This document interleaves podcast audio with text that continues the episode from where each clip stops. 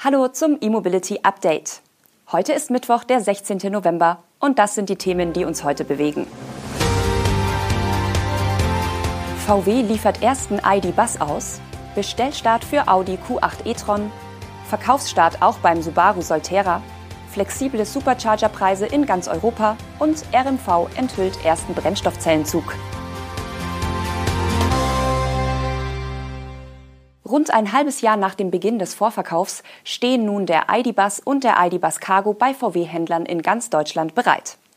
Im Kundencenter Hannover hat zudem der erste Kunde seinen ID-Bus Cargo übernommen. Bei dem ersten Exemplar handelt es sich um einen weißen ID-Bus Cargo, der an die Wolfgang Kempe GmbH geht, einen Komplettanbieter rund um Bad und Heizung aus Isernhagen. Direkt nach der Übergabe wurde das Fahrzeug mit dem Unternehmenslogo beklebt und ist dann ab sofort mit den Servicemitarbeitern im Großraum Hannover auf der Straße unterwegs. Wir beschäftigen uns bereits seit Jahren mit modernen Ideen rund ums Heizen und mit technischen Innovationen, installieren Wärmepumpen und Solaranlagen. Da ist klar, dass wir auch bei unseren Fahrzeugen auf alternative Antriebe umsteigen wollen, sagte Unternehmer Wolfgang Niels Kempe. In den kommenden Tagen wird am Unternehmenssitz eine Wallbox installiert, um den E-Transporter aufzuladen. Weitere Ladepunkte dürften folgen, denn Kempe will nach eigenen Angaben den Fuhrpark perspektivisch komplett auf elektrifizierte Fahrzeuge umstellen. Seine Firmenflotte besteht aktuell aus acht Transportern von Volkswagen. Neben dem nun ausgelieferten ID-Bus Cargo ist ein ID-Bus Pro, also die derzeit nur als Fünfsitzer erhältliche Pkw-Variante, bestellt und im Vorlauf. Volkswagen Nutzfahrzeuge will in diesem Jahr rund 15.000 ID-Bus im Werk Hannover fertigen. Davon werden aber nicht alle Fahrzeuge an Kunden gehen. Die ersten 6.000 Fahrzeuge gehen in die Showrooms der Händler, erst danach kommen die Kundenfahrzeuge. In den vergangenen Tagen waren auf Social-Media-Plattformen vermehrt Fotos von Lkw voller ID-Bus oder den ersten Fahrzeugen bei den Händlern aufgetaucht. Mit der ersten Auslieferung wird klar, dass die Bestückung der Händler mit Vorführwagen dem Ende entgegengeht und es vermehrt zu Auslieferungen an Firmen und Privatkunden kommen wird. Der vor einigen Tagen präsentierte Audi Q8 e-tron kann ab sofort konfiguriert und bestellt werden. Damit sind nun auch die Preise für alle Modellvarianten bekannt. Das Basismodell ist der Q850 e-tron Quattro, der ab 74.400 Euro in der Liste steht. Die Variante Q855 e-tron Quattro kostet mindestens 85.300 Euro. Die Preise für den Sportback-Ableger liegen jeweils um 2.250 Euro höher. Das heißt auch, das Basismodell des Q8 e-tron ist im Vergleich zum bisherigen e-tron 50 Quattro um 5.300 Euro teurer geworden. Das relativiert sich aber umgehend, da selbst das Basismodell nun über eine größere nutzbare Batterie verfügt als das bisher reichweitenstärkste Modell. Es handelt sich dabei um einen Speicher mit 95 Kilowattstunden. Die bisher verbaute Variante mit 71 Kilowattstunden ist nicht mehr erhältlich. Wie immer gilt, bei den genannten Basispreisen dürfte es in der Praxis kaum bleiben. Denn am Umfang der Aufpreisliste hat Audi wenig geändert. Viele Features kosten nach wie vor extra. Zudem kann das Fahrzeug mit diversen Lack-, Felgen- und Interieuroptionen optisch nach Kundenwunsch gestaltet werden. Ein Indiz für den Umfang.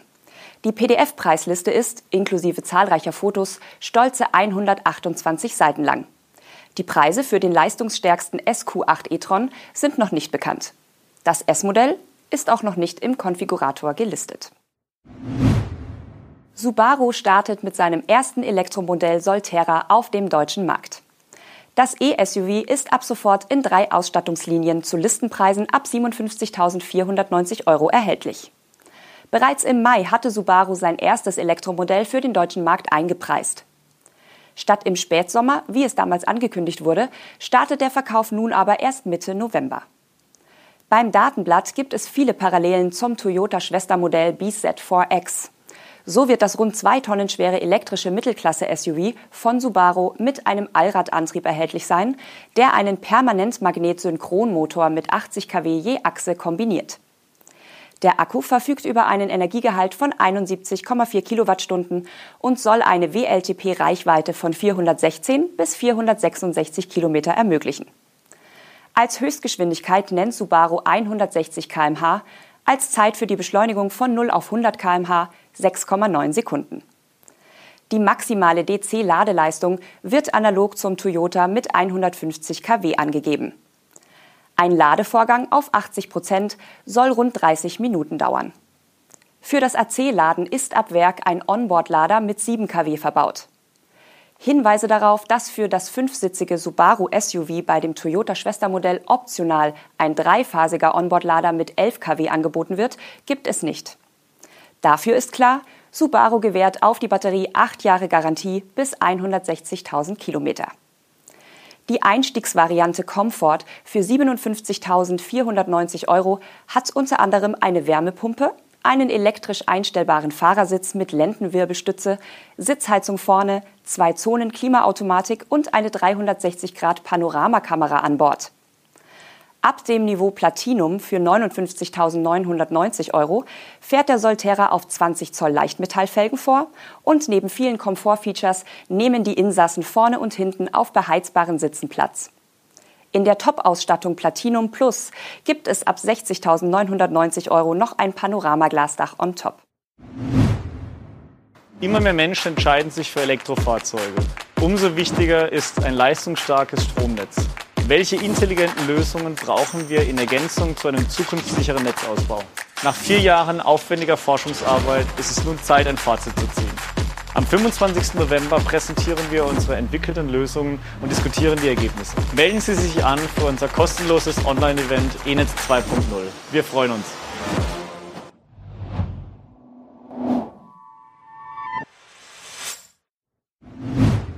Nachdem Tesla im Oktober an einigen Supercharger-Standorten ermäßigte Tarife für nächtliches Laden eingeführt hatte, dehnt der Hersteller die zeitabhängigen Tarife nun auf beinahe alle Supercharger in Europa und auf ein größeres Zeitfenster aus.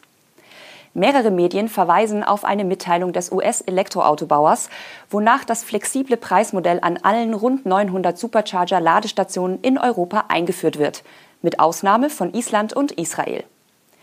Gelten soll das neue Preismodell ab Mitte November, also ab sofort.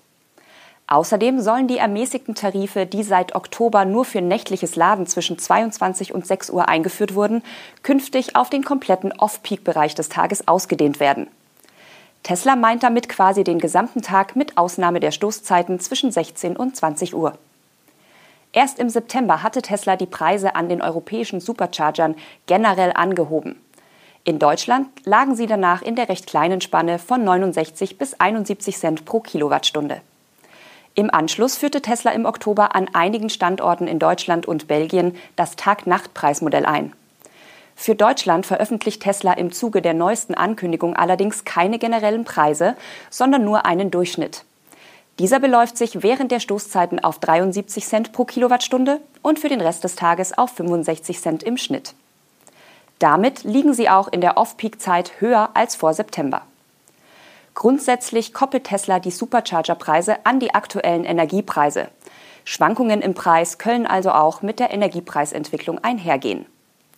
Eine allgemeine Energiepreisreduktion werde sich daher auch positiv auf die Ladekosten der Kunden auswirken, teilte der Hersteller mit.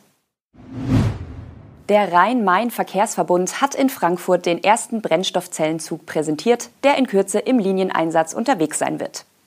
Ab Dezember starten die ersten der insgesamt 27 Coradia Island von Alstom im Taunusnetz. Dort werden die 2019 bestellten Wasserstoffzüge zunächst auf der Linie RB15 zwischen Frankfurt und Brandoberndorf eingesetzt. Die weiteren Fahrzeuge werden bis zum Frühjahr geliefert und nach und nach in Betrieb genommen. Der Einsatz ist dann auch auf den Linien RB11 von Frankfurt Höchst nach Bad Soden, RB12 von Frankfurt nach Königstein und RB16 von Bad Homburg nach Friedberg geplant. Betankt werden die blau-weißen Coradia Islands im Industriepark Höchst, wo Infrasurf Höchst eine Wasserstofftankstelle betreibt, die mit den Zügen kompatibel ist. Hierfür wurden zusätzliche Wasserstoffspeicher und Verdichteranlagen errichtet und die Gleisanlagen im Industriepark erweitert. Das Projektvolumen liegt bei ca. 500 Millionen Euro über 25 Jahre für die Fahrzeugbeschaffung, Instandhaltung und Betrieb. Das war unser E-Mobility Update am heutigen Mittwoch. Wenn Sie mögen, sehen wir uns morgen wieder. Tschüss und bis dann.